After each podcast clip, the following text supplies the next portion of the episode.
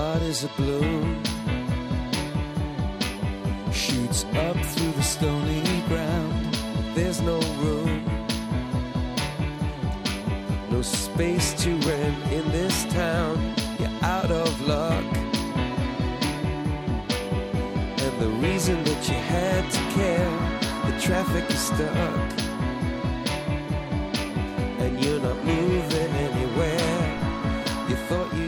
Comienza en Radio María Sexto Continente con el obispo de San Sebastián, Monseñor José Ignacio Munilla.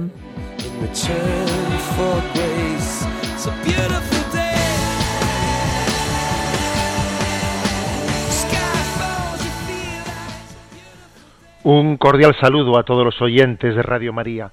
Un día más, con la gracia del Señor, proseguimos este programa de Sexto Continente que realizamos los lunes y los viernes en este nuevo formato de este curso, lunes y viernes de 8 a 9 de la mañana. Hoy es un día especial porque Sexto Continente tiene lugar en este día de la Pilarica de Nuestra Señora del Pilar, un día que es festivo, pero con mucho gusto lo, lo- lo hacemos y lo ofrecemos a nuestra Madre María.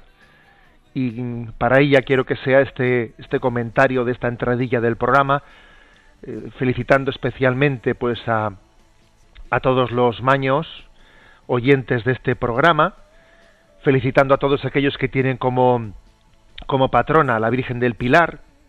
Quiero hacer también una mención especial a la Guardia Civil, que tiene a la Virgen del Pilar como su patrona. Yo tengo a las 11 de la mañana la celebración de la Eucaristía en el cuartel de la Guardia Civil de, Inchorrondo de San Sebastián.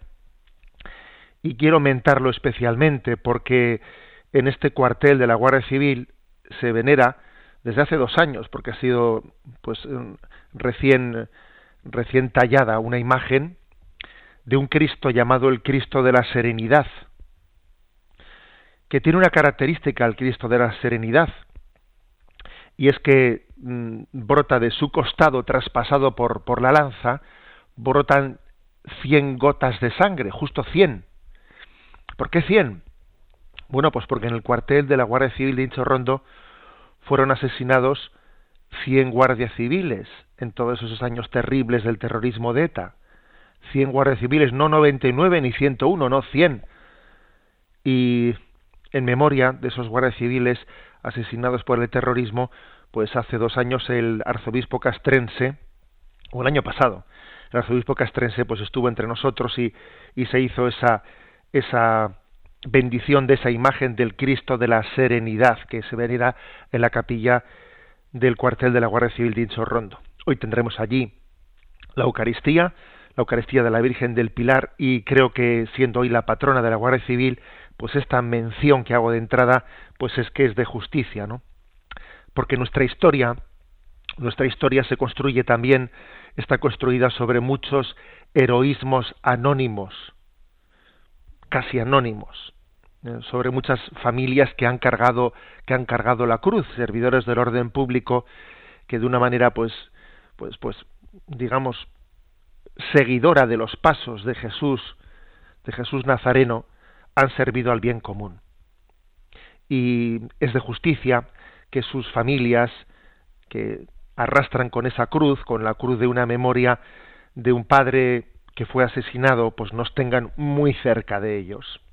Es el Cristo de la serenidad, el Cristo que es capaz de sufrir y no perder la paz. Eso, eso deseamos, ¿no? Para todas las familias víctimas del terrorismo, tener ese don de la serenidad, de la paz interior, de saber que la cruz la llevamos en la esperanza de la resurrección y que cruz y gloria son las dos caras de la misma moneda. Eso es una cosa que nuestra madre, nuestra madre del Pilar, estoy convencido que va a grabar a fuego en nuestros corazones. Felicidades muy especialmente a todas las pilares, a todas las pilares que seguro que serán tantísimas entre los oyentes de, de Radio María. Este programa de Sexto Continente lo realizamos pues en interacción con los oyentes a través de la cuenta de Twitter arroba obispo munilla a través del muro de Facebook que tiene el nombre pues de en mi nombre personal de José Ignacio Munilla, y también a través de una cuenta de correo electrónico con la que tenemos bueno pues contacto con los oyentes sextocontinente arroba radiomaria.es. es un programa que tiene como aunque tenemos bastante libertad en hacer las cosas ya veis y perdonáis por nuestra por nuestro desorden pero bueno eh, digamos que la vocación de este programa es iluminar la realidad social a la luz de la doctrina social de la Iglesia que es una potente luz ¿eh? un foco de luz no para eh, conocer, interpretar eh, nuestra existencia desde esa, desde, ese, desde esa perspectiva divina. Y bien, eh, ¿por, ¿por, dónde vamos a, caminar en el programa de hoy? Bueno, pues yo la verdad es que los, los, oyentes, como son muy activos en este programa, dan muchas pistas y fundamentalmente el programa de hoy, pues voy a decir que, que lo he decidido pues, a la luz de, de las intervenciones que han tenido algunos de los oyentes, ¿no? Pues en, los correos, etcétera, que he recibido. Y bien, pues em, uno de los oyentes, pues me ha hecho una ha hecho una aportación, creo que importante, se llama él Fernando García Lorenzana, y nos ha escrito a propósito de lo siguiente. Eh, hubo aquí una pregunta, una pregunta de un oyente en la que decía, ¿cómo se conjuga la creación y la evolución? ¿Mm? Y bueno, pues yo le, fue a última hora, justo en esas preguntitas últimas, y dije, bueno, esto es un programa, una pregunta muy, por cierto, que dije, esta es una pregunta muy muy potola, y lo dije en vasco, potolo significa muy muy gordo, ¿eh? dije demasiado demasiado gordo el problema para para responderlo ¿eh? aquí en dos minutitos, y dije ya tendremos ocasión, y allí me limité a decir que la creación y la evolución no pueden entrar en conflicto, ¿eh? porque se mueven en dos planos diferentes. La creación responde al por qué existe y la evolución responde al cómo funciona. Esto son dos cosas distintas. En conflicto entre ellos no puede haber. ¿eh? Lo que la Iglesia eh, y, dije, perdón, y dije al finalizar, bueno, mm, que, que obviamente queda para otro momento la explicación de cuál es la hipótesis de cómo se conjugan ambas cosas. ¿no? Lo que nuestra fe dice es que no somos el producto casual y sin sentido de la evolución. ¿eh? Cada uno de nosotros somos fruto de un querer directo de Dios, ¿no? Y, entonces, digamos que fue Benedicto XVI, nuestro querido Papa emérito, quien acuñó ahí una expresión muy gráfica, ¿no? Diciendo, la evolución, a ver, la evolución, a todo tirar, explica la mitad de la realidad, pero no, no la realidad completa la realidad completa.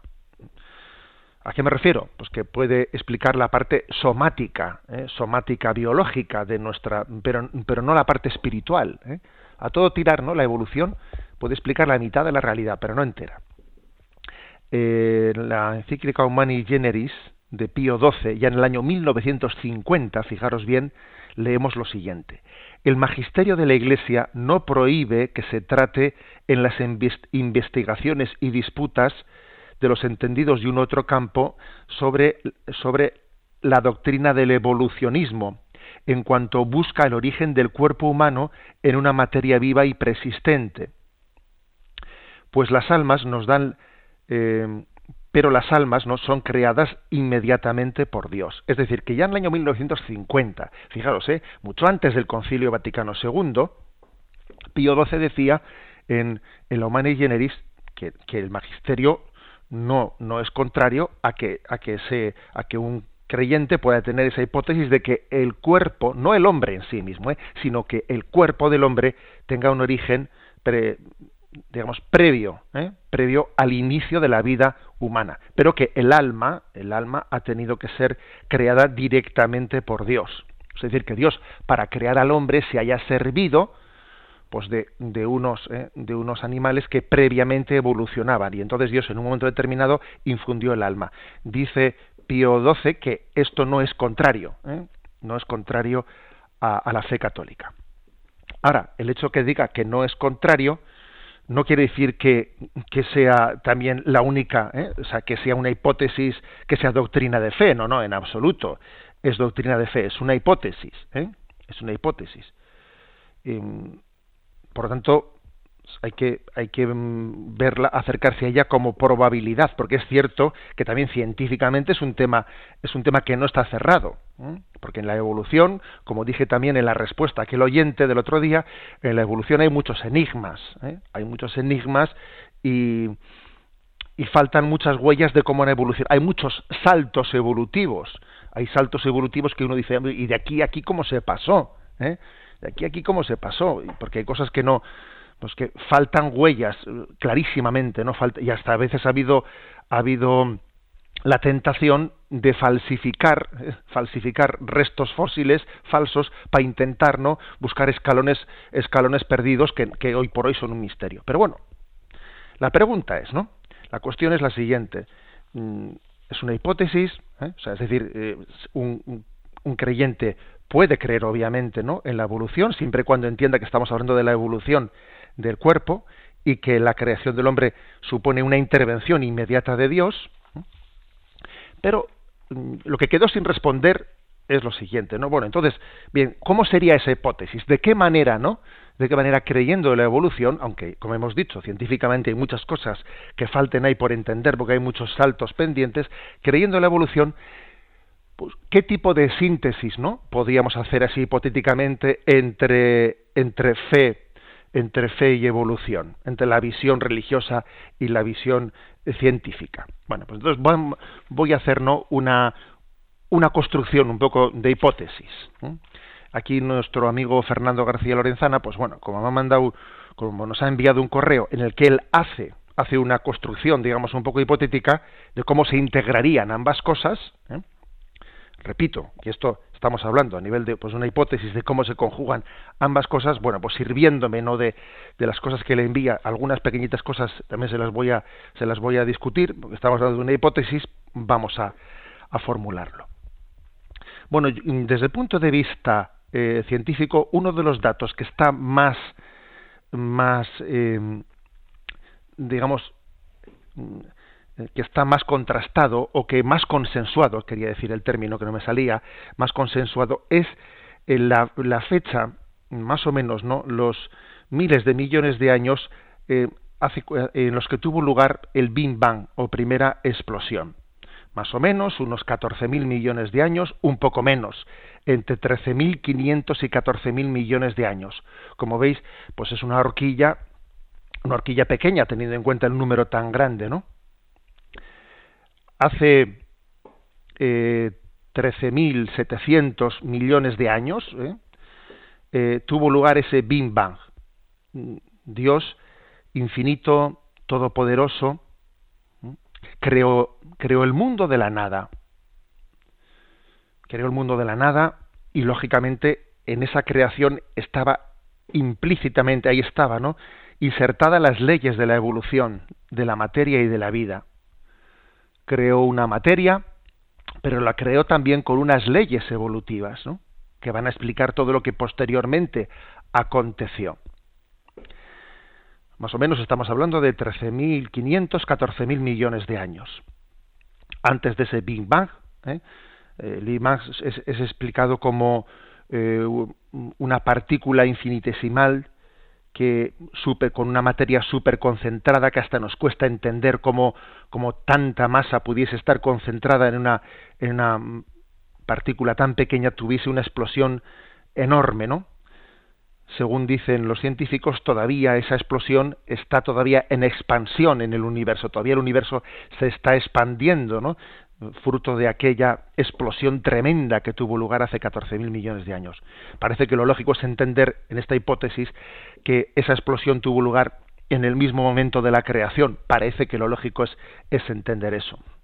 Supuesto que una, una concentración, una masa tan grande de materia no pudo, no pudo estar sino, sino milésimas de segundos sin, sin haber explotado, con una concentración tan grande ¿no? de materia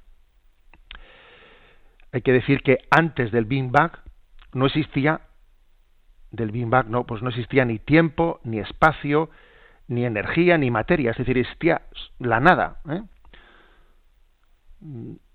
Dios existía fuera del tiempo y del espacio ¿eh? y aquí suele ser típico hacernos la pregunta ¿y qué existía antes de Dios? A veces la pregunta la pregunta pues es muy, digamos, tentadora, pero es que es una pregunta que está mal hecha, porque decir que existía, que existía antes de la creación o antes de Dios, qué es lo que existió, es absurdo, porque es que el tiempo es una creación de Dios. Luego, decir que existía antes de Dios es no darse cuenta de que Dios es la eternidad. O es, como, es, tanto como preguntar, ¿cuánto espacio ocupa Dios? ¿Dios ocupa un espacio grande o un, un, espacio pequeño? A ver, que es que el espacio es una creación de Dios. Dios está fuera del espacio. ¿eh? Entonces, preguntar qué había antes de Dios es como preguntar si Dios es pequeño o es grande. A ver, Dios ni es pequeño ni es grande. O sea, Dios está fuera del espacio. ¿eh? Pasa que nosotros tenemos el problema de como hablamos en categorías espaciotemporales, pues que pretendemos preguntar o imaginarnos a Dios desde categorías espaciotemporales, pero Dios es eterno. Bueno, mm, después de este momento de la creación existe, ¿no? Pues una evolución que obviamente no se puede explicar únicamente por el, el, el azar. El azar, el azar si, si se llama no eh, una, una ley. Si se, alguien pretende decir que la, el azar puede explicar por sí mismo el orden del universo es, es absurdo. Es el efecto suma de todas las leyes naturales físicas químicas biológicas creadas por Dios. ¿Mm? en el fondo no existe el azar no lo que existe es la ignorancia la ignorancia del hombre y una sapiencia de Dios, una inmensa sabiduría de Dios que el hombre poquito a poquito, ¿no? va descubriendo y cuanto más sabe, más sabe que no sabe nada, porque es así, en la medida que vamos vamos cada vez más descubriendo los misterios de la naturaleza, cuanto más los descubrimos, más nos damos cuenta de que es una sabiduría que nos trasciende, ¿no? Bueno, eso va, va explicando y hay que decir que, que al mismo tiempo, al mismo tiempo que se produce esta creación de la naturaleza, en el designio de Dios siempre ha existido una voluntad de crear el mundo en Cristo. Es decir, que en el plan de Dios Dios siempre creó todo, lo natural pensando, sabiendo que enviaría a su Hijo Jesucristo. Todo lo creó por Él y para Él. ¿eh? Es como cuando es como cuando preparamos una casa, la acondicionamos porque viene el niño y todo, antes de que nazca estamos preparándolo todo para su nacimiento. Bueno, pues hay que decir que Dios creó todo, en nuestra fe cristiana decimos por Él y para Él, ¿no? porque Jesucristo iba a ser el culmen, ¿eh? el culmen de, de esa obra maravillosa de la creación. También hay que decir que la existencia de todos los hombres, de todos y cada uno de nosotros, fue prevista por Dios desde el principio de los tiempos. Los hombres que somos imagen y semejanza suya, hemos sido, a diferencia del resto de la creación, eh, que no son imagen y semejanza de Dios, hemos sido queridos explícitamente por Dios, personalmente, de una manera personal intransferible. Hemos vivido antes de ser concebidos, antes de existir, existíamos en la mente de Dios sigue adelante, digamos, ¿no? Pues esta, esta explicación de conjugación entre la fe eh, y la ciencia, y viene el misterio, el misterio de la evolución. ¿eh? El misterio de la evolución, hay que decir que más o menos hace, se calcula que son unos 65 millones de años en los que de alguna manera pues comienza esa dentro de la evolución del reino animal lo que llamamos pues los, lo que popularmente llamamos los primates o los monos, ¿no? Y y la especie de los Australopithecus, pues más o menos tienen unos, unos 4 millones de años. Y, la especie de los Homo habilis tiene unos 2 millones y medio de años. El Homo erectus tiene un millón y medio de años. El Homo sapiens tiene unos 250.000 50.000 años. Y aquí hay un tema pues hay un pequeño misterio, digamos, en, entre los científicos, ¿no? Un pequeño misterio, y es que este Homo sapiens, ¿eh? este Homo sapiens que, que, mm, que, derivó en lo que se llama el, hombre de Neardental, todo parece entender que, pues que tuvo una desaparición así abrupta, ¿eh? el, el Homo Neardental, y que fue sustituido por el Homo sapiens sapiens, ¿eh? que más o menos tiene unos 35.000 años. ¿eh? Y parece que nosotros de, de, quien procedemos es de este Homo sapiens sapiens. Esto, como os podéis imaginar, pues son hipótesis que, discute, que discuten entre los científicos. ¿no? Bien, mm, dentro de este Homo sapiens sapiens está lo que llamamos el, el hombre de Cromañón, etcétera. Todo parece entender que los primeros hombres, que los primeros que Adán y Eva, para entendernos, ¿no? Que Adán y Eva pudieron tener su origen, su, el inicio de la, de la especie humana en este momento, en el Homo sapiens sapiens. Eso quiere decir que Adán y Eva pues, pues tendrían una, una edad pues muy joven en toda esta historia, pues más o menos de unos 35.000 años. Hay quien piensa también que, que Adán y Eva tuvieron su origen no en el Homo sapiens sapiens, sino anteriormente en el Homo sapiens, ¿no? Si eso es así, pues Adán y Eva tendrían bastante, bastante más años. Estaríamos hablando de que tendrían, pues eso, 150.000 años, más o menos. O sea, que hay bastante duda, para entendernos, ¿no? Duda de si eh, Adán y Eva, pues podrían tener pues 35.000 a 150.000 años, dependiendo de que la creación del hombre tuviese lugar en ese Homo sapiens sapiens o hubiese tenido lugar antes en el Homo sapiens. Bien, es un margen de un margen de duda, pero que aquí lo fundamental es entender que llegado un momento, llegado el momento en el que la sabiduría de Dios, ¿no? había visto que que esa evolución del cuerpo somáticamente era suficiente, era capaz de acoger, eh, de acoger el alma humana, Dios infundió el alma humana a ese a esa primera, ¿no? A esa primera pareja de, de Homo sapiens o Homo sapiens sapiens, ¿no? Y que desde el punto de vista del relato de la fe les llamamos Adán y Eva.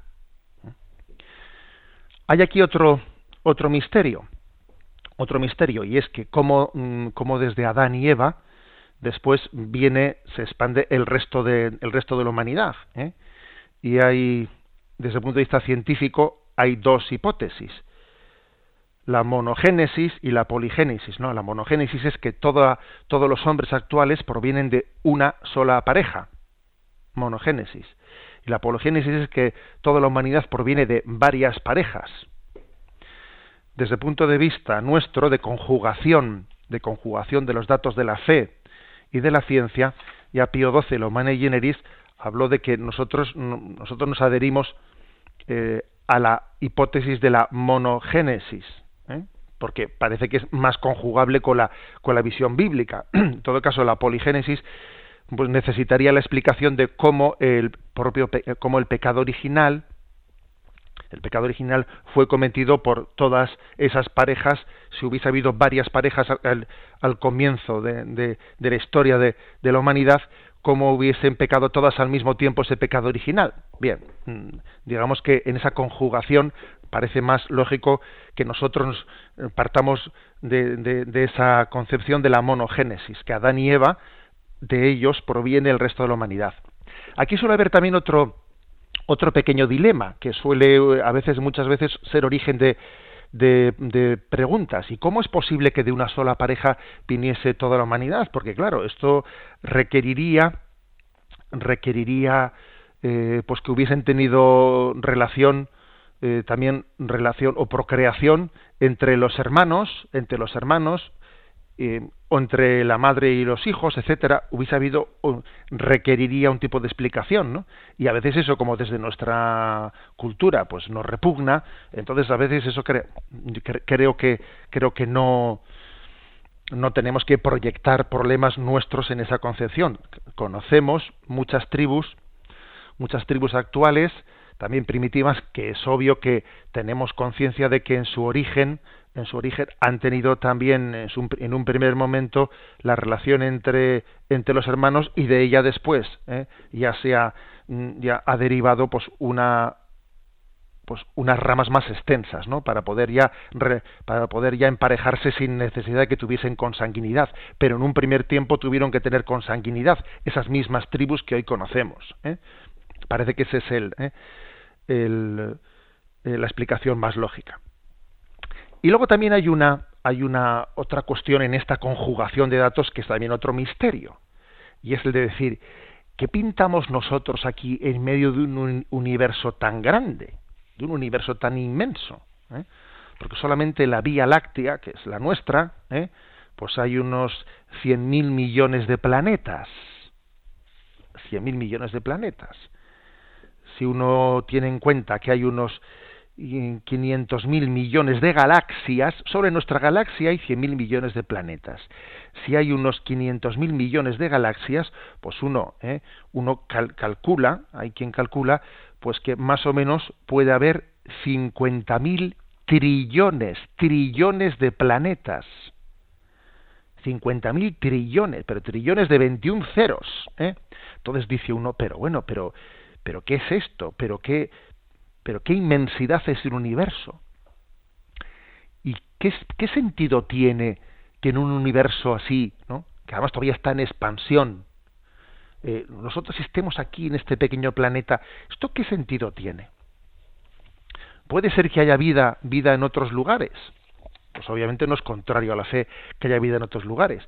Pero fijaros, ¿no? Esta inmensidad, esta inmensidad quizás sea una pequeña declaración de amor que Dios nos hace aquí a nosotros. Es como cuando un, enamorado no hace una pequeña locura para decirle a alguien te quiero y, por ejemplo pues eso no le, pone delante de, su casa una pancarta una pancarta inmensa diciendo te quiero diciendo pero qué locura has hecho para decirle que te quiero diciéndolo de esa manera tan así tan eh, desproporcionada. Bueno, pues ¿no será que Dios, que quiere mostrarnos su amor en Jesucristo, para que nos demos cuenta de qué ha sido, qué ha supuesto que haya enviado a su Hijo al mundo y se haya encarnado por amor nuestro, para que nos demos cuenta de que lo grande que es la encarnación, ha dicho, y esta inmensidad del universo, esto es una broma, una broma comparando con la intimidad que te ofrezco de que tú participes de la familia de Dios, que tú seas hijo en el Hijo, que yo haya enviado al mundo a mi Hijo por tu salvación y además a ti te haya, llamado también a participar de la intimidad que yo tengo, yo Padre tengo con el Hijo y el Hijo tiene con el Padre. Ese gran esa inmensidad, ¿eh? esos 50.000 eh, 50 millones perdón, 50.000 trillones, trillones de planetas ¿no? que puede tener ¿no? todo el universo, no son más que un pequeño signo, ¿eh? un pequeño signo de la inmensidad de lo que Dios te está, de la magnitud del don que Dios te está dando a la hora de participar de la intimidad del Padre, del Hijo y del Espíritu Santo. Bueno, como veis, esta es una especie de una, ¿eh? como un pequeño, ¿eh? un pequeño flash de integración, de hipótesis de integración de cómo se explica, cómo se integra la explicación científica y la explicación religiosa. Que como decía yo en aquella, eh, en aquella contestación que le di al oyente, en principio, pues hay que decir que la creación y la evolución no entran en conflicto, que son dos planos distintos, que uno dice por qué existe el mundo y otro dice cómo funciona. Pero obviamente cada uno de nosotros necesita tener una explicación que los conjugue, que los conjugue, ¿no? Porque es que si no, mm, claro, son dos planos, pero yo pienso mm, pienso con una con una solamente, no con dos mentes, y necesito conjugarlos. Bien, hasta aquí, ¿eh? y agradecemos a pues a nuestro oyente Fernando García Lorancena pues que nos haya eh, nos haya lanzado a dar esta respuesta. Como verá Fernando, he seguido bastante la hipótesis que él ha formulado, aunque en alguna cosita me he separado de él, pero pero bueno, porque estábamos hablando de hipótesis de conjugación y y por eso tenemos libertad de hacerlo. Bueno, vamos a poner hoy una pues una, una melodía que es muy especial, que es el himno a la Virgen del Pilar. Virgen Santa, Madre mía, luz hermosa, claro día, que la tierra aragonesa te dignaste visitar, este pueblo que te adora de amor favor implora, y te clama y te bendice, abrazado a tu pilar. Pilar sagrado, faro esplendente, rico presente de caridad, pilar bendito, trono de gloria, tú a la victoria nos llevarás. Cantad himnos de honor y de alabanza, cantad a la Virgen del Pilar. Este es el himno y que con mucho, con sentido profundo de gratitud, escuchamos en este momento.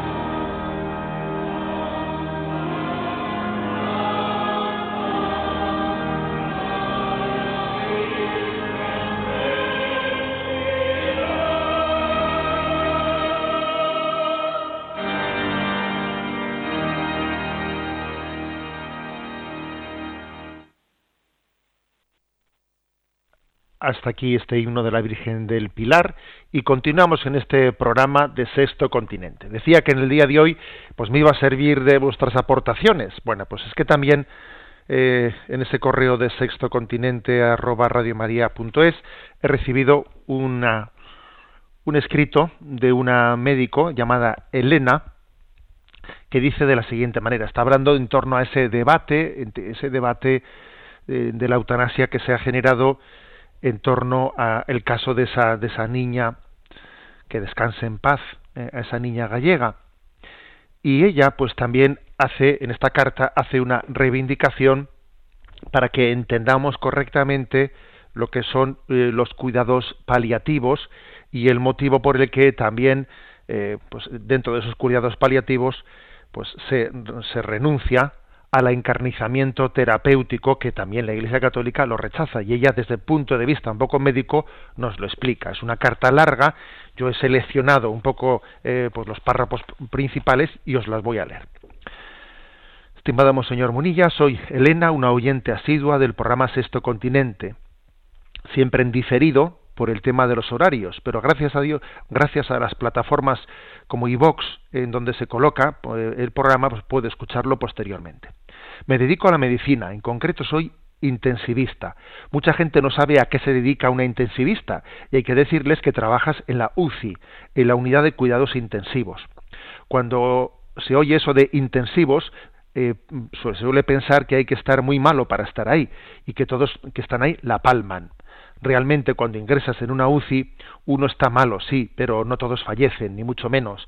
Al contrario, la mortalidad en las UCIs no es tan elevada como mucha gente se piensa. En el último siglo la capacidad científico-tecnológica en el campo de la medicina se ha desarrollado espectacularmente. En los últimos 30 años, el desarrollo de la medicina intensiva ha modificado de manera sustancial el pronóstico de enfermedades que anteriormente conducían de manera inexorable y rápida a la muerte. Así los conocimientos y tecnologías ligados a esta área nos han permitido modificar las circunstancias, modo y momento de la muerte de las personas que acceden a dichos recursos. Sin embargo, este enorme logro tiene también un lado menos positivo, el posible alargamiento inadecuado de los procesos inevitables de muerte de forma poco razonable, con el consiguiente incremento de sufrimiento de pacientes, familias y profesionales. Parece lógico que de manera que de forma paralela al incremento progresivo de la capacidad tecnológica de la medicina intensiva para modificar el curso de enfermedades y la llegada de la muerte, se haya desarrollado el debate acerca de los límites razonables que deben introducirse para que el uso de esta tecnología siga sirviendo a los intereses de las personas enfermas. ¿Cuándo, cómo y bajo qué restricciones debe evitarse la instauración el mantenimiento de determinadas medidas de soporte o de tratamiento son las cuestiones en torno a las que se anuda lo que con diferentes denominaciones se identifica hoy como limitación del esfuerzo terapéutico. Se preguntará por qué he hecho esta introducción. En los programas pasados usted tuvo la oportunidad de hablar sobre el caso de la niña de Galicia, que tanta repercusión ha tenido en los medios. Sinceramente no sé qué enfermedad padecía la pequeña, ni qué situación se encontraba, Creo que toda esta información no se ha dado en los medios. Eso hace que yo no pueda hacer una valoración adecuada. Tras escuchar su programa, y con lo dicho en los medios, he pasado unos días de bastante intranquilidad. Por eso me he dispuesto a escribirle. No con la intención de formular una pregunta para el programa, sino de exponer mis razonamientos y ver si son adecuados. Sobre el tema de la limitación del esfuerzo terapéutico, en mi lugar de trabajo hemos tenido la ocasión de discutir y argumentar mucho en los, en los últimos meses. Esto ha hecho que los que se, que lea ciertos documentos y leyes y elaboremos un protocolo para la realización de dicha, de dicha limitación. Yo particularmente también he consultado a varios sacerdotes y en concreto a uno de nuestros capellanes, con el fin de ver si todo se adecua con la doctrina de la Iglesia. En concreto, la declaración Iura et Bona sobre la eutanasia, donde en el capítulo cuarto de dicha declaración habla del uso proporcionado de los medios terapéuticos en los que define y defiende la limitación de estos, cuando se prevé que no van a proporcionar beneficio, sino sólo una prolongación innecesaria de la vida con sufrimiento añadido. Créame, Monseñor, que muchos días, cuando uno se encuentra a la cabecera de enfermos a los que se les ha realizado una reanimación cardiopulmonar sin criterio o con él, pero, pero sin éxito, que presentan daño cerebral irreversible, sin ninguna respuesta a estímulos y sin posibilidad de recuperación, a los que sometemos a terapias invasivas de ventilación mecánica, traqueotomías, para después poderlos pasar a una cama normal del hospital y morir ahogados al cabo de unos días o horas, o enfermos con soporte mecánico artificial para varios órganos, con enfermedades sin posibilidad de recuperación, irreversibles, y los mantengamos días y días, yo me digo muchas veces, Dios mío, pero ¿qué estamos haciendo? Para la comprensión, para la concepción clásica de la medicina, el bien último que da sentido interno a su práctica y la justifica moralmente su bien es preservar la vida de las personas aplicando todas las medidas necesarias para ello. Dice de la concepción clásica. ¿eh? En esta concepción incluso el valor salud, que es el que primariamente parece servir la medicina, debe interpretarse a la luz del valor vida. Pero puede haber salud sin vida. Por lo tanto, para alcanzar aquella imprescindible proteger, perdón, no puede haber salud sin vida, quiero decir, no puede haber. Por lo tanto, para alcanzar, ¿no? esa salud, pues hay que de una manera imprescindible proteger la vida a toda costa. En la era antigua de la medicina esto no tenía mucha importancia, pues la tecnología médica era insuficiente para separar radicalmente una cosa de la otra, ¿no? La pérdida de la salud conllevaba con facilidad la pérdida de la vida. ¿eh? Pero la medicina tecnológica hizo posible separar ambas cosas. Ahora es posible mantener la vida biológica en, ausencia completa de salud. ¿Mm? En los años 70 y 80 se pensaba que si existe una intervención que pueda prolongar la vida de una persona, aunque solo sea unas horas, hay obligación de utilizarla. ¿Mm? Y hoy en día la limitación de ese esfuerzo terapéutico hace que se encuentren dos áreas de la medicina aparentemente mm, opuestas, pero que son complementarias, que es la medicina intensiva y la medicina paliativa. En España hay tres comunidades autónomas que han legislado sobre la limitación del esfuerzo terapéutico, Andalucía, Navarra y Aragón. En estas leyes se define la limitación del esfuerzo terapéutico como retirada o no instauración de una medida de soporte vital o de cualquier otra intervención que dado el mal pronóstico de la persona en términos de cantidad y calidad de vida futuras constituyen, a juicio de los profesionales sanitarios, algo fútil que sólo contribuye a prolongar en el tiempo una situación clínica carente de expectativas razonables de mejoría. Sin embargo, la decisión de limitar algún tratamiento de soporte vital no implica que el esfuerzo finalice, sino que lo que se hace es transferirse a otras áreas que pueden tener incluso mucha más carga de trabajo, como es la sedación, la analgesia, apoyo psicológico, atención a la familia, medidas de higiene, parcelas no tan médicas y de gran responsabilidad en el ámbito de cuidados de enfermería.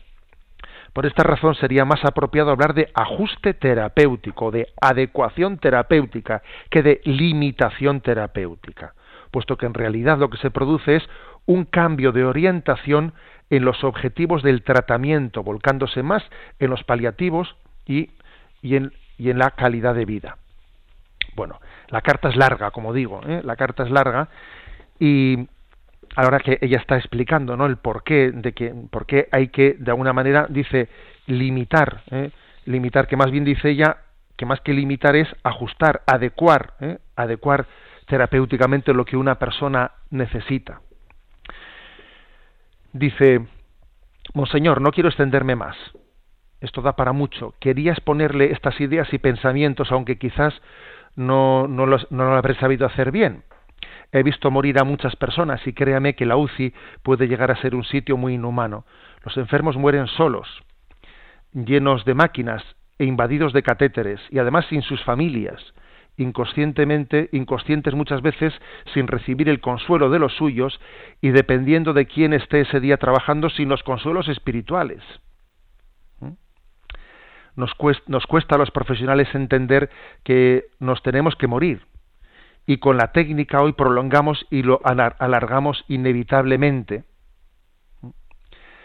Lo que son las cosas, dice ella. Una vez escrito todo esto, parece que no era tanto, no era para tanto el asunto que los conceptos están muy claros y que son distintos. Bueno, como dicen, lo escrito, escrito está, siento haberme extendido, agradezco su paciencia, tal, tal. Bueno, hasta aquí llega esta carta. me parece, me ha parecido conveniente leerla para que nos demos cuenta de que este, este planteamiento de esta oyente, que por cierto es, es plenamente correcto, ¿eh? es plenamente correcto y conjugable con la visión de la Iglesia, y ella, por cierto, ha comenzado diciéndole que cuando le escuché a usted con el tema de la niña Galicia me sentí un poco turbada y después de ponerlo por escrito dice, bueno, una vez puesto por escrito, la verdad es que no era para tanto el asunto, es que veo, sí, obviamente, o sea, esta distinción que hace el oyente es correcta, es correcta. Porque digamos que esta tecnologización también de la medicina hoy en día hace posible que se, que se pueda sostener artificialmente la vida sin que haya salud ninguna ni perspectiva de, de sanación ninguna. ¿eh? Ser sostenidos artificialmente en máquinas. Y obviamente eso es desproporcionado y también hay que dejar morir naturalmente a las personas a las personas no bueno poniendo las medidas terapéuticas que sean proporcionales. Por lo tanto este planeamiento es correcto ahora bien también le digo a Elena que no, no debía no no creo que se, se debiese de haber sentido turbada no un poco inquieta por por la palabra que dijimos a, a propósito de ese de ese debate, eh, de ese debate sobre eh, esa niña, niña llamada Andrea, en la que la cuestión, la cuestión era la siguiente, ¿no? La cuestión era que se había decidido retirarle la alimentación y la hidratación a la niña para que de esa manera ella falleciese. Esa niña no estaba no estaba sujetada a ningún otro soporte eh, soporte tecnológico artificial, sino que estaba sostenida por la hidratación y por la alimentación. ¿no? Y entonces mm, la palabra que, quisimos dar, por cierto, si alguno quiere saber más la, fuente de esa, de esa palabra, que sepa que mm, el 1 de agosto del año 2007 la Congregación para la Doctrina de la Fe, ¿eh? con la aprobación del Santo Padre, el, Papa Benedicto XVI, dio respuesta a una pregunta de la Conferencia Episcopal estadounidense sobre la alimentación e hidratación artificiales. ¿Mm? Y entonces, la pregunta era, ¿es moralmente obligatorio suministrar alimento y agua por vías naturales o artificiales al paciente en estado vegetativo a menos que estos alimentos no puedan ser asimilados por el cuerpo del paciente o no se le pueda suministrar sin, causar una notable molestia física? Respuesta, sí. Suministrar agua y alimento, incluso por vía artificial, es en principio un medio ordinario y proporcionado para la conservación de la vida. Por lo tanto, es obligatorio en la medida y mientras se demuestre que cumple su propia finalidad que consiste en procurar la hidratación y la nutrición del paciente. De este modo se evita el sufrimiento y la muerte derivados de la inanición y la deshidratación. ¿Mm? Entonces, fijaros bien que esta es una respuesta clara, ¿no? Eh, añade diciendo que un paciente en estado vegetativo es una persona con su dignidad humana fundamental por lo cual se le deben los cuidados ordinarios y proporcionados, que incluyen en principio, dice en principio, la suministración del agua y alimentos, incluso por vías artificiales. ¿Por qué dice en principio? Porque podría ocurrir, ¿eh? podría ocurrir pues que, por ejemplo, pues que una, pues que un paciente no, no admita una sonda gástrica, ¿eh? pues que, que la rechace, que, que, que tenga una es mucho más difícil explicar esto en la hidratación es muy difícil que, que, un cuerpo humano no, no admita el, alimento lo puede lo puede rechazar un cuerpo humano pero la hidratación difícilmente la, va a rechazar que se rechace la hidratación o la alimentación en el fondo es es me refiero no dentro de la terapia actual es un signo de sencillamente no saber entender lo que es proporcionado y lo que es desproporcionado porque claramente Elena nos ha hablado, la, esa intensivista que nos ha escrito esa carta, nos ha hablado de, medios desproporcionados, pero es que la alimentación y la hidratación eh, es, algo básico, ¿no? Yo puse el ejemplo en el programa anterior que es como si a un enfermo se le, se le priva de la higiene. Claro, si se le priva de la higiene se va a morir de, de infecciones en muy poco tiempo se va a infectar rápidamente, pero es que se le puede privar a alguien de, de, la, de la higiene. También hay otro tema que no, que no hemos abordado, que por cierto lo, roza esta médico intensivista en la carta que nos ha escrito, que es el recurso mm, gratuito, sin causa justificada, a la sedación definitiva.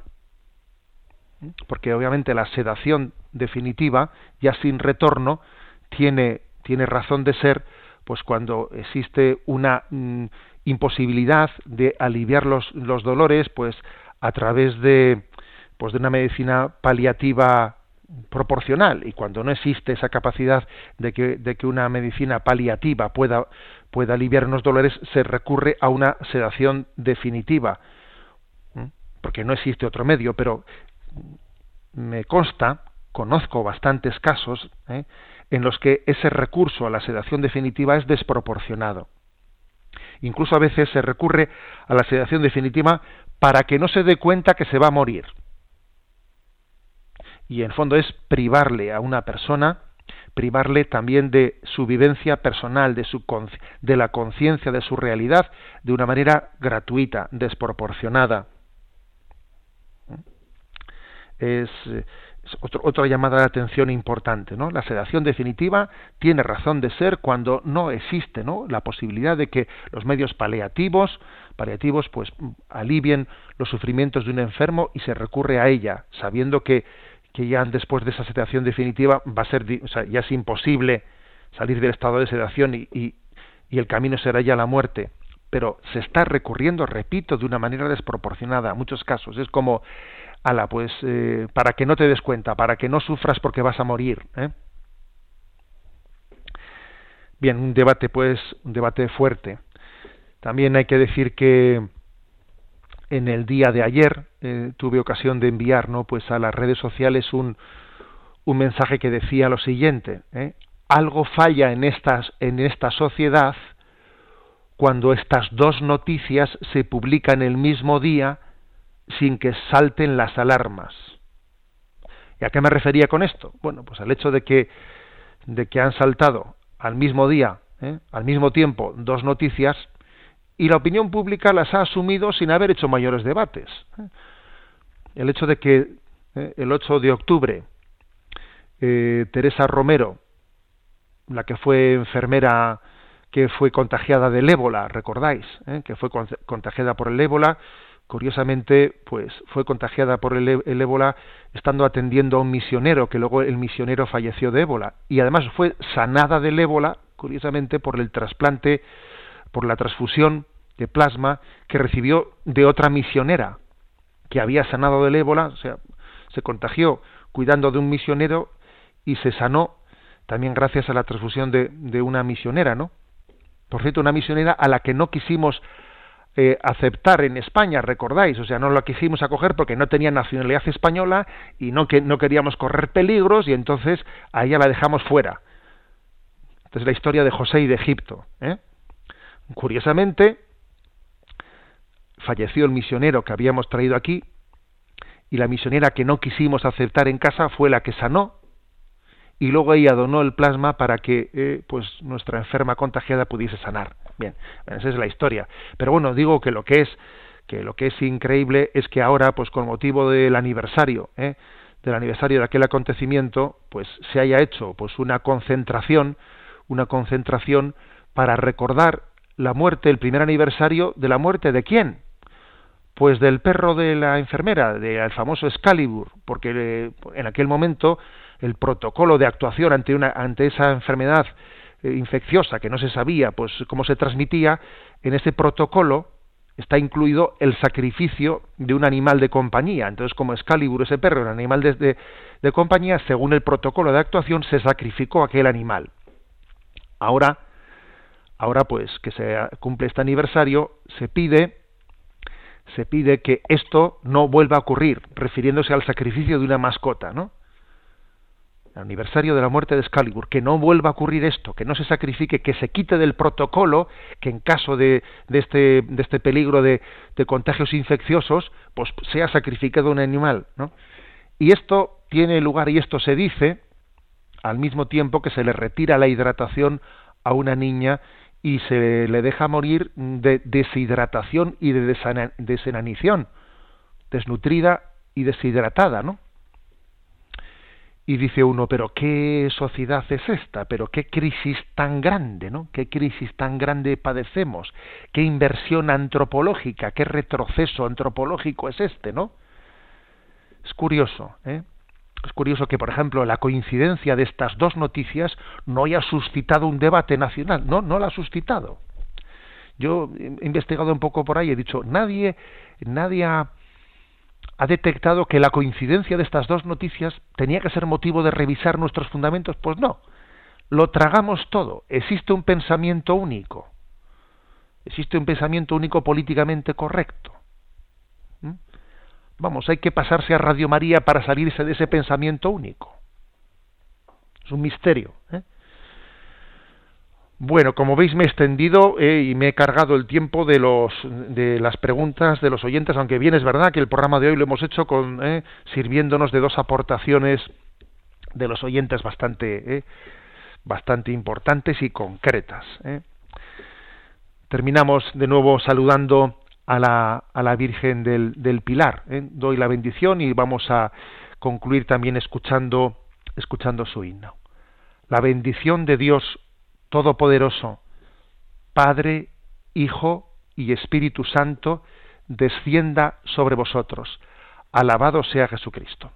Escuchamos estos dos minutos del himno de la Virgen del Pilar.